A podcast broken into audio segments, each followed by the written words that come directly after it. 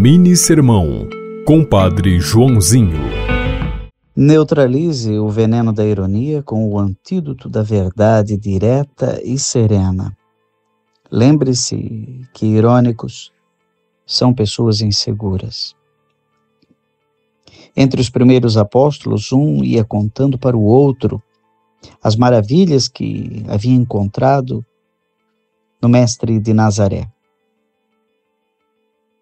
Felipe, que era da mesma cidade que André e de Pedro, encontrou Natanael e disse que havia encontrado aquele de quem Moisés escreveu na lei e também os profetas, Jesus de Nazaré, o filho de José. E Natanael foi irônico. Ele disse: De Nazaré pode vir alguma coisa boa?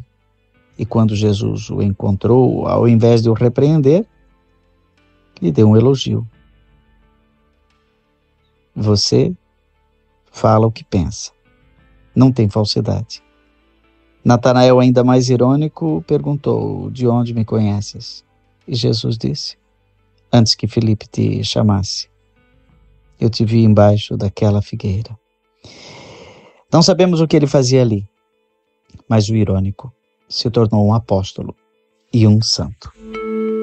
Você ouviu Mini Sermão, Compadre Joãozinho.